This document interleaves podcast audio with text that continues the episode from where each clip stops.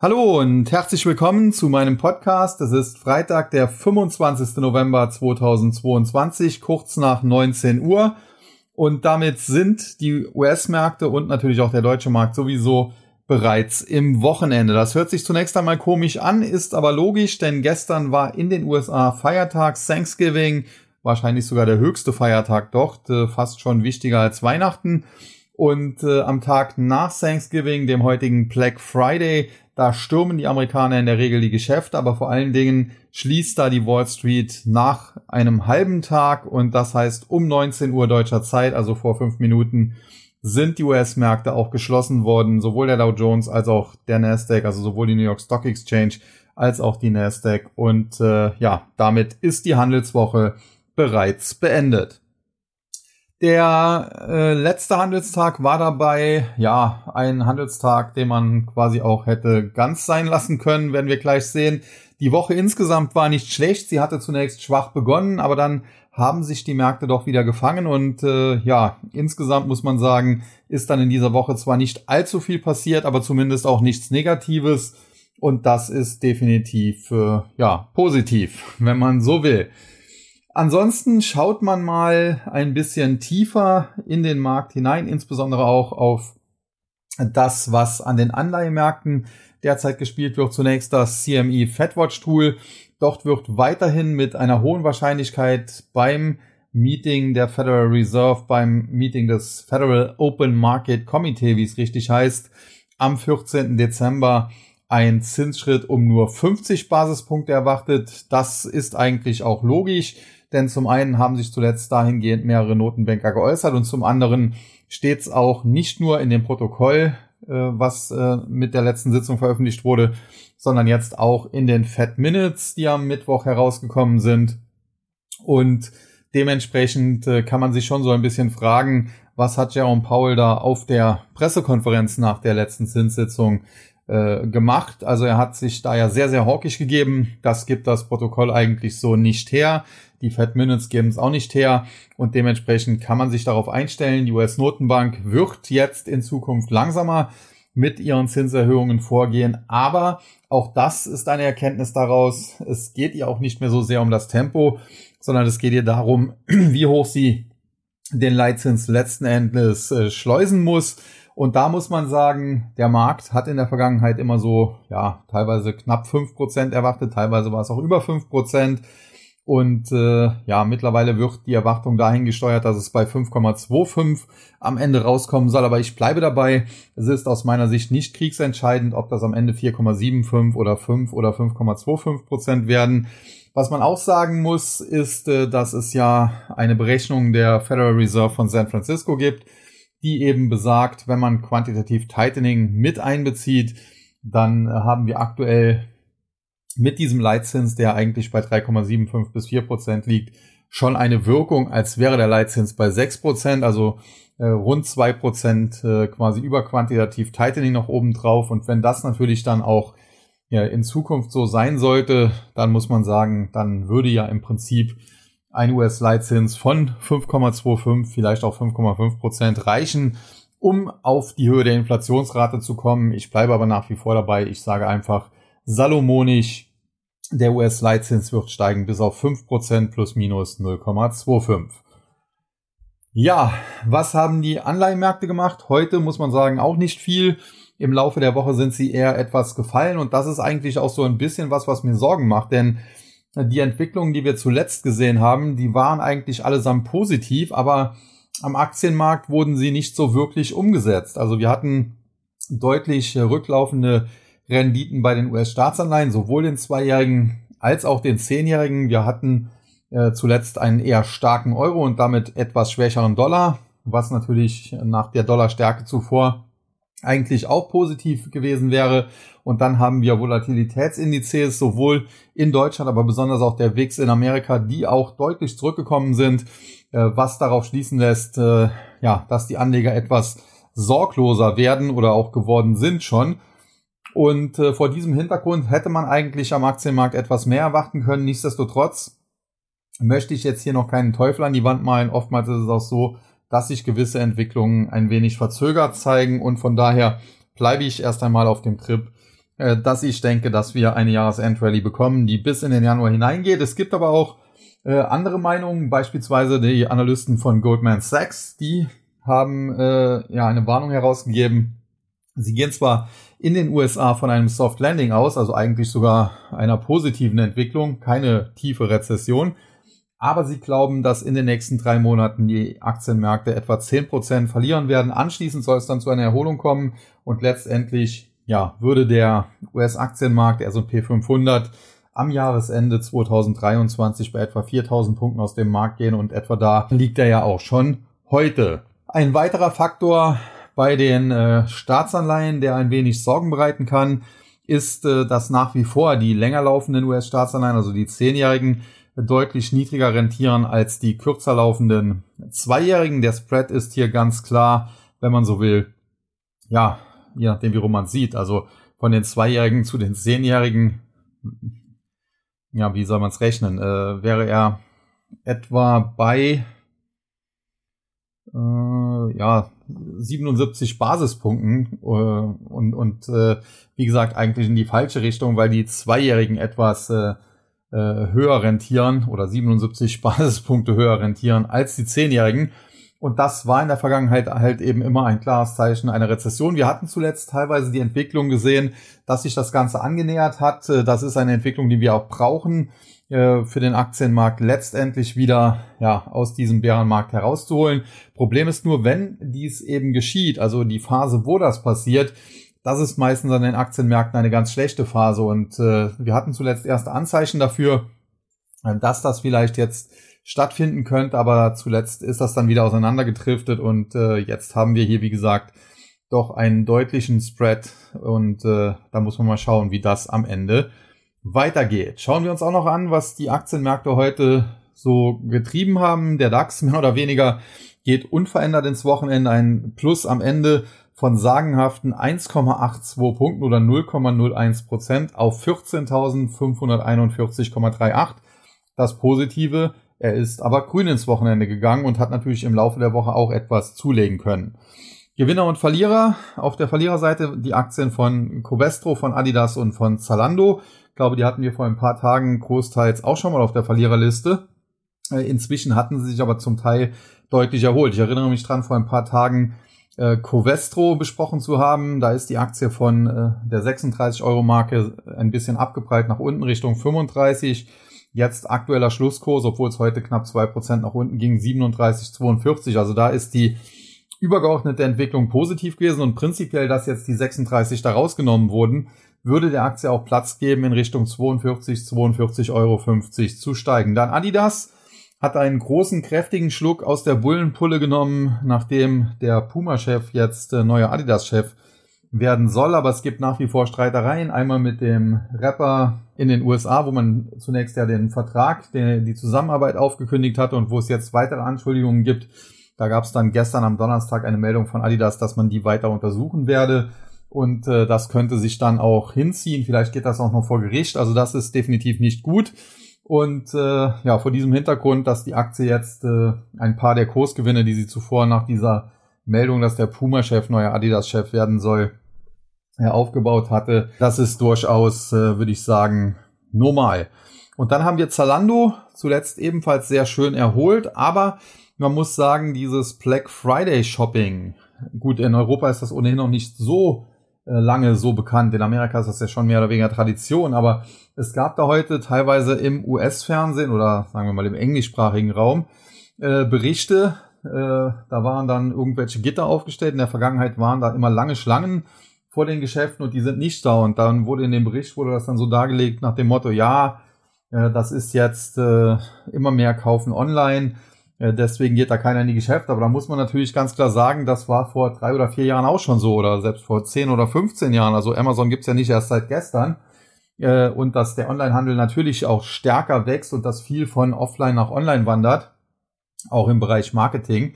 Das ist ja nun nichts Neues, aber warum soll dann in diesem Jahr, soll da alles so leer bleiben? Und ich kann mir eher vorstellen, äh, dass das tatsächlich daran liegt, dass manche Verbraucher gerade in den USA jetzt äh, auf die Ausgabenbremse eben mal treten. Und äh, ja, vor diesem Hintergrund sind solche Berichte sicherlich alles andere als ein gutes Zeichen und dementsprechend Zalando, die ja eigentlich als Online-Händler dann eher profitieren müssten, aber auch beispielsweise in den USA eine Amazon heute zumindest leicht im roten Bereich. Die Gewinnerseite im DAX äh, heute mit MTU Aero Engines, Fresenius und RWE. Prinzipiell, ja, MTU Aero Engines äh, jetzt nicht so defensiv, aber die anderen, das sind dann schon äh, klar defensive Werte. Fresenius, Klinikbetreiber, RWE, äh, klar Energie.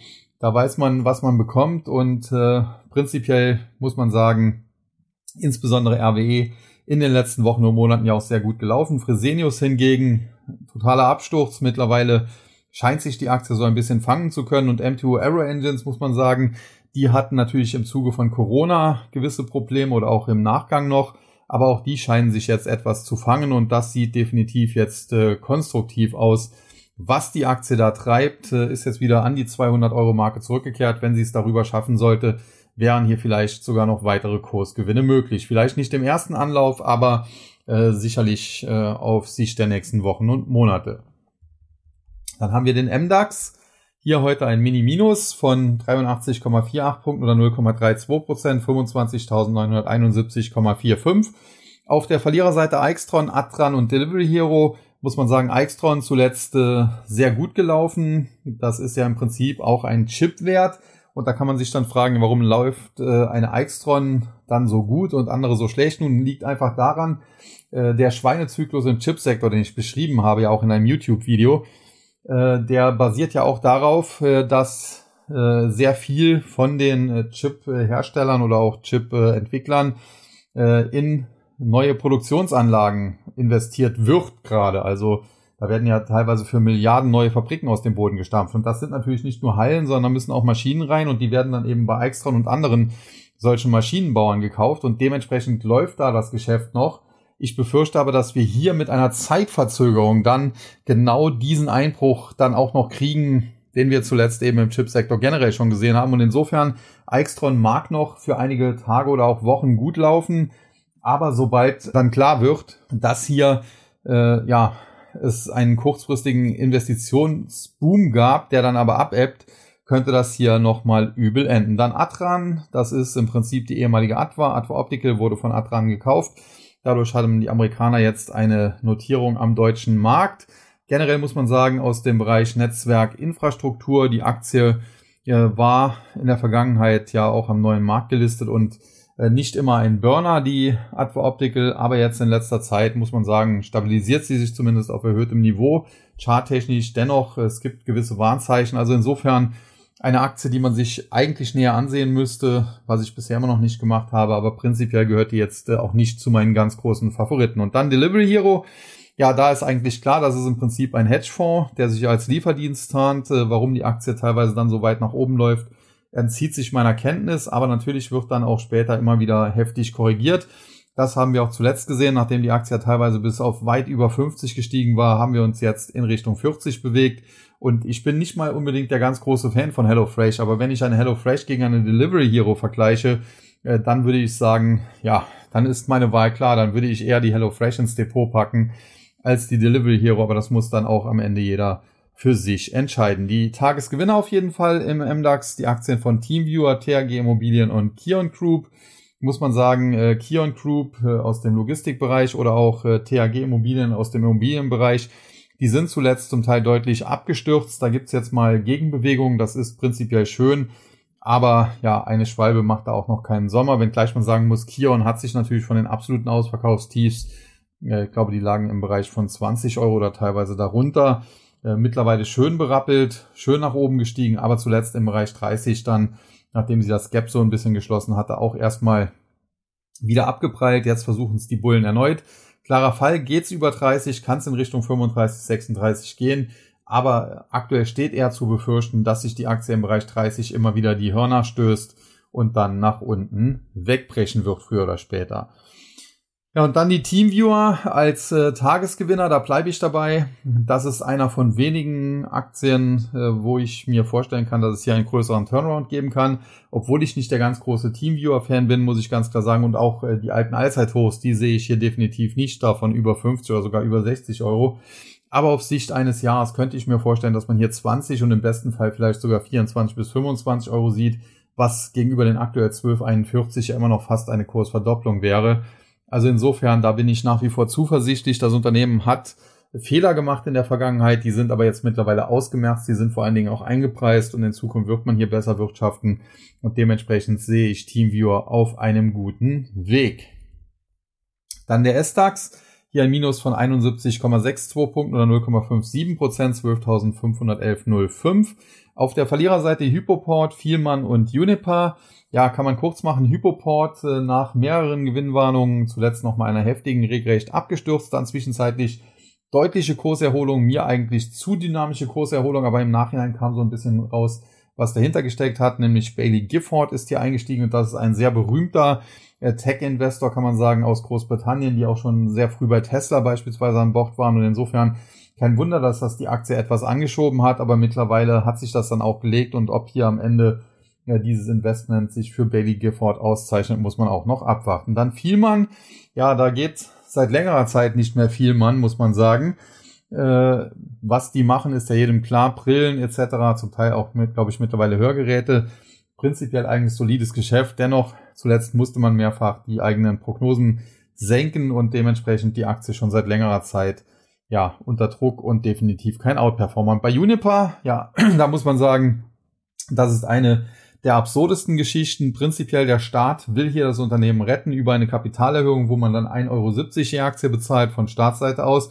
Das heißt, im Prinzip ist Juniper noch nicht mal 2 Euro wert, sondern eigentlich diese 1,70. Aber zuletzt schoss der Kurs teilweise noch deutlicher nach oben. In den letzten ein, zwei Tagen ist er jetzt zurückgekommen, heute alleine über 12 Prozent. Warum aber der, der Kursanstieg, die Kursrally zuvor? Nun, hier gab es wohl einige, ja, sagen wir mal, institutionelle Händler, die hier die Aktie geschortet hatten und äh, die fing dann eben an zu steigen. Die Shorts mussten eingedeckt werden. Das war quasi der klassische Short Squeeze und der hat die Aktie auf ungeahnte Höhen geführt. Aber prinzipiell muss man sagen, man muss zwar bei Shorts immer aufpassen, dass eben einem genau sowas nicht passiert. Das Paradebeispiel dafür gab es ja in Amerika mit GameStop und AMC, jetzt halt hier äh, bei Unipa. Aber prinzipiell ist natürlich Short hier die richtige Wahl. Man muss das halt nur ja einigermaßen gut timen, vielleicht auch ein bisschen glückliches Händchen haben. Und insofern äh, sollten Privatanleger ja definitiv aufpassen, wenn sie hier shorten, denn sonst könnten sie genau in einen solchen Short, Short Squeeze hineingeraten. Die Gewinnerseite SAF Holland, Economy, Eckert und Ziegler. SAF Holland, ja, wenn man so will, LKW, Ausrüster, Zulieferer, wie auch immer. Äh, die Aktie war im Zuge der Finanzkrise schon mal fast vom äh, Kurszettel verschwunden. Das Unternehmen stand vor der Insolvenz oder war bereits sogar in der Insolvenz und konnte dann nochmal gerade in letzter Sekunde gerettet werden. Seitdem hat sich die Aktie danach anschließend deutlich berappelt, aber jetzt schon seit einiger Zeit ging wenig. Zuletzt aber gab es dann wieder leichte Kursgewinne und prinzipiell glaube ich, dass SAF Holland ein gutes Unternehmen ist. Allerdings würde ich die Aktie nicht zu Kursen mit einer 9 vor dem Komma kaufen, sondern mit einer 8 und das im tiefen Bereich, also 8,20 oder noch tiefer, vielleicht sogar 7 vor dem Komma. Und äh, ja, wer das äh, versuchen will, der kann da durchaus Abstauberlimits in den Markt liegen, aber über 9 Euro, 9,30 Euro, 9,35 Euro würde ich definitiv hier nicht ausgeben wollen. Dann Seconomy, im Prinzip Media Saturn Holding, wenn man so will, also Mediamarkt und Saturn. Und äh, zuletzt die Aktie, muss man sagen, auch gut erholt, aber das muss man auch hier immer in Relation sehen, denn sie war zuvor natürlich auch böse abgestürzt. Nichtsdestotrotz, es gibt charttechnisch erste positive Zeichen. Wir hatten hier einen charttechnischen Ausbau aus einem Abwärtstrend, dann anschließend diesen bestätigt per Pullback auf die Marke von 2 Euro und damit kann es kurzfristig erstmal Richtung 2,40 gehen. 2,34 sind wir ja schon und sollte es über 2,40 gehen, wären sogar 2,80, 2,85 bis maximal 2,90 drin. Also insofern, Economy scheint ein kleines Comeback anzustreben aber nach wie vor bin ich mittellangfristig von der Aktie jetzt nicht sonderlich überzeugt. Und dann haben wir noch die Eckert und Ziegler, in der Vergangenheit auch sehr gehypt, äh, dann deutlich zurückgekommen. Zuletzt geht's wieder steil nach oben. Prinzipiell zwar ein gutes Unternehmen, muss ich ganz klar so sagen. Eine Aktie, die man sich durchaus ins Depot packen kann, aber ich würde das niemals zu Kursen ja, von knapp 60 Euro machen, denn es ist noch nicht so lange her, da gab es die Aktie für quasi knapp die Hälfte oder nicht ganz die Hälfte, 32,50. Ganz so tief, glaube ich, wird sie auch nicht mehr zurücksetzen. Aber so der Bereich irgendwo zwischen 40 und 45, den kann ich mir durchaus vorstellen. Und erst da würde ich mir die Eckert und Ziegler dann näher ansehen, beziehungsweise sie dann da ins Depot packen. Dann haben wir als nächstes den TechDAX.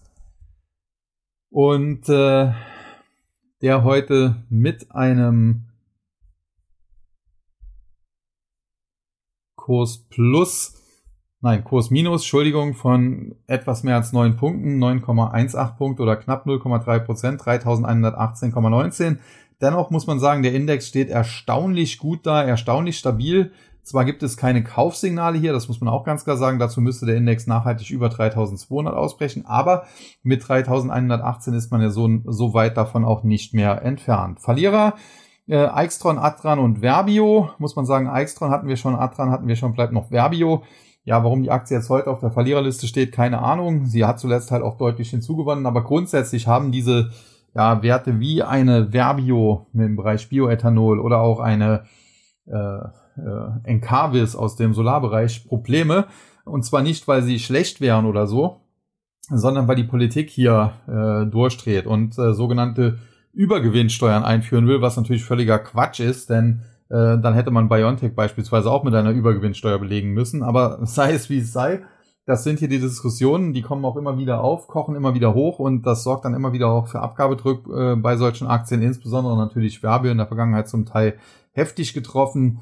Und äh, ja, entweder man hält das als Aktionär aus und, und geht damit durch, oder aber ja, man muss im nächsten Hype solche Aktien mindestens reduzieren, vielleicht auch ganz verkaufen, äh, weil das schwingt hier halt immer so ein bisschen mit. Ja, und die Gewinnerseite, Hensoldt, CompuGroup und Teamviewer. Teamviewer muss man sagen, hatten wir schon. CompuGroup äh, eher defensiver Wert aus dem Medizintechnikbereich. Sie machen halt Software für äh, Praxen etc., auch für Abrechnungen mit Krankenkassen und so weiter. Also so ein, so ein, ja, wenn man so will, IT-Dienstleister für Ärzte, äh, das Unternehmen. Und äh, ja, in der Vergangenheit zum Teil sehr erfolgreich, zuletzt jetzt etwas weniger.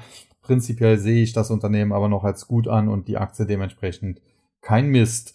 Ja, und dann Hensoldt aus dem äh, Bereich der Rüstung ist natürlich dann auch immer eine ethische Frage, ob man da bereit ist, in sowas zu investieren. Prinzipiell aber Hensoldt und äh, Rheinmetall, das sind die beiden deutschen Vorzeigewerte in dem Bereich. In den USA gibt es natürlich noch ein paar mehr mit äh, General äh, Dynamics, mit Raytheon beispielsweise und so weiter und so fort. Also da muss man mal schauen. Nach dem Motto, Krieg ist immer irgendwo und wenn ich da am besten beide Seiten mit Waffen beliefere, dann profitiere ich davon. Und äh, ja, wer äh, so denkt oder das gut findet, der kann auch in Aktien wie Hensoldt oder Rheinmetall investieren.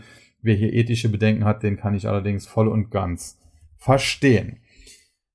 Dann der Dow Jones, äh, wie gesagt, aus dem Handel gegangen mit etwas mehr als 150 Punkten plus oder 0,45 Prozent, 34.347,03. Auf der Verliererseite hatten wir heute die Aktien von Nike, von Intel und von Apple. Muss man sagen, Nike, Nike, ja, zuletzt ganz gut erholt. Äh, vielleicht ein Schluck zu viel aus der Pulle genommen, da könnte es nochmal Rückschläge geben, aber langfristig gute Aktie. Dann Intel war mal eine langfristig gute Aktie. Lange ist her, muss man sagen. Inzwischen schwer angeschlagen. Äh, nichtsdestotrotz, der Kurs konnte sich zuletzt etwas berappeln und ich bin nicht ganz so pessimistisch für, für Intel wie für andere. Und dann Apple, also der Tagesverlierer, wenn man so will, im Dow Jones mit einem Minus von knapp zwei Prozent. Ja, die Aktie hatte sich zuletzt auch deutlich erholt. Auch Apple äh, merkt natürlich die Konjunkturschwäche ein bisschen und vielleicht in Zukunft auch ein bisschen mehr.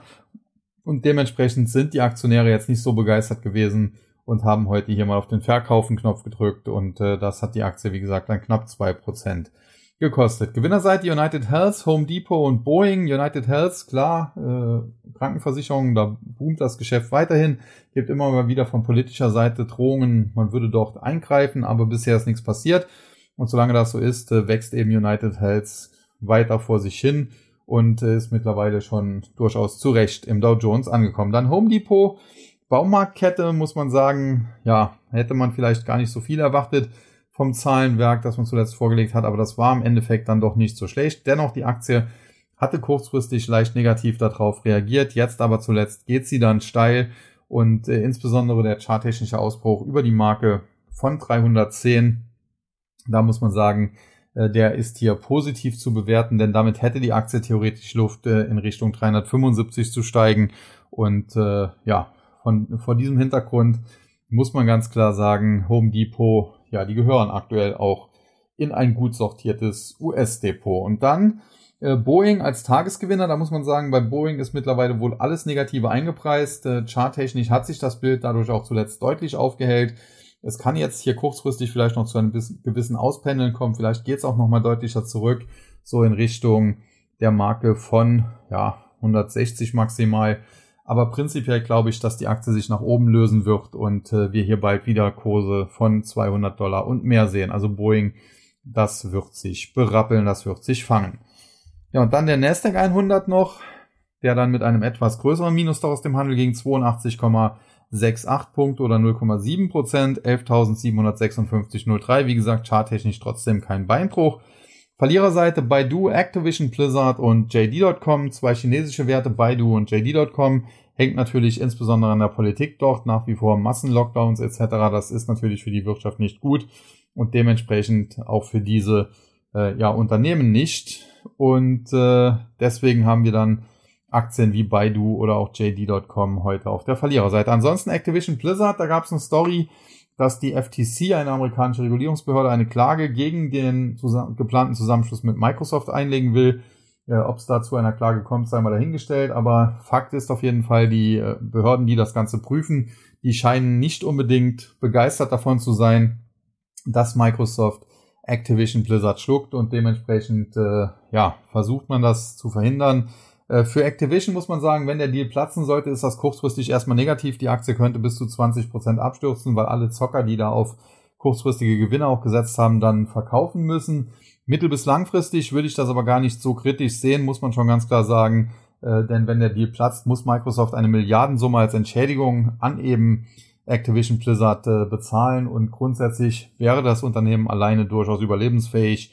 Also insofern, ja, das ist zwar dann kurzfristig schlecht, aber mittelfristig, glaube ich, wird sich das schnell widerlegen, diese, dieses Feuer, äh, was da vielleicht ein bisschen entsteht. Ja, und die Gewinnerseite Cognizant Te äh, Technology Solutions, Verisk Analytics und Autodesk, muss man sagen, Cognizant, äh, eine Aktie, die ich auch schon äh, seit vielen Jahren beobachte, aber noch nie so wirklich überzeugt von ihr war.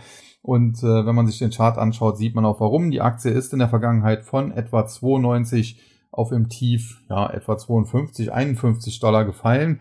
Das muss man erstmal hinkriegen und das ohne größere nennenswerte Gegenbewegung. Es gab mal hier so ein bisschen abgeflachten Abwärtstrend, der dann nachher wieder voll Fahrt aufgenommen hat. Ja, aber vor so einem Schmuh würde ich mich äh, dann hier erstmal fernhalten wollen, äh, bis äh, das Ganze dann äh, in, in, in äh, besseren Bahnen ist, in, in solideren Bahnen. Wir hatten zuletzt hier auch noch einen, einen Verkauf, muss man, ein Verkaufssignal, muss man sagen, bei 66,20. Äh, das könnte die Aktie nochmal in Richtung 54 führen. Also da wäre ich sehr, sehr vorsichtig. Und äh, muss man ganz klar sagen, wenn man hier den indischen Markt so ein bisschen spielen will, dann muss man vielleicht doch eher eine Aktie, auf eine Aktie setzen, nach der ich gestern gefragt wurde, nämlich das Papier von Infosys. Und auch das ist durchaus mit Risiko behaftet, zumal die Aktie von Infosys aktuell auch an einen charttechnischen Widerstand heranläuft und den wahrscheinlich nicht im ersten Anlauf knacken wird. Dann Verisk Analytics, zuletzt äh, sehr gut gelaufen. In der Vergangenheit war, glaube ich, Warren Buffett auch mal hier drin. Weiß nicht, ob er noch drin ist, aber prinzipiell sieht das äh, konstruktiv aus. Scheint hier eine Bodenbildung stattgefunden zu haben im Bereich 165. Die Aktie muss sich jetzt noch ein bisschen weiter nach oben lösen. Über 185, dann kann es zurückgehen in Richtung 200, vielleicht sogar 210 und das wäre dann schon fast ja das Allzeithoch, was man da ins Visier nimmt. Also das sieht definitiv gut aus. Und ansonsten Autodesk, die hatten vor ein paar Tagen, äh, glaube ich, Quartalszahlen, wenn ich das richtig noch im Kopf habe. Und daraufhin ist die Aktie etwas gefallen. Äh, jetzt aber, ja, in den letzten Tagen war sie dann wieder auf Erholungskurs. Und jetzt muss man halt sehen, ob dieser Erholungskurs äh, weiter fortgesetzt werden kann. Äh, könnte mir das durchaus vorstellen. Aber ja, nach den äh, zuletzt eher schwachen Zahlen äh, ist hier viel vorstellbar. Wir hatten das zuletzt bei, bei Zoom Video gesehen, die nach Zahlen erstmal ausverkauft wurden, minus zehn Prozent, sich dann fast vollständig berappelt haben, aber jetzt wieder am Abbröckeln sind. Und äh, wie sich das Ganze dann am Ende bei Autodesk darstellt, muss man sehen. Fakt ist, wenn es unter die Marke von 180 Dollar geht, ja, dann kann es hier schnell blutiger werden. Dann geht es erstmal 10% runter in Richtung 182 und darüber hinaus äh, wäre dann durchaus auch Abwärtspotenzial bis 150 vorhanden. Also da äh, durchaus vorsichtig sein und äh, ja, aufpassen mit dem fallenden Messer. Ja, damit äh, bin ich dann auch durch alle Indizes weitestgehend durch. Und äh, mehr gibt's dann eigentlich für heute auch äh, fast nicht mehr zu sagen. In diesem Sinne wünsche ich dann allen wie immer einen schönen Abend, einen schönen Freitagabend. Vielleicht guckt ihr euch noch das eine oder andere WM-Spiel an. Ansonsten ein schönes Wochenende und äh, dann hören wir uns hier in diesem Podcast wieder am kommenden Montag. Das ist dann der, glaube 28. November. Bis dahin sage ich an dieser Stelle wie immer Tschüss und Bye bye, bis zum nächsten Mal. Es verabschiedet sich Ihr euer Sascha Huber.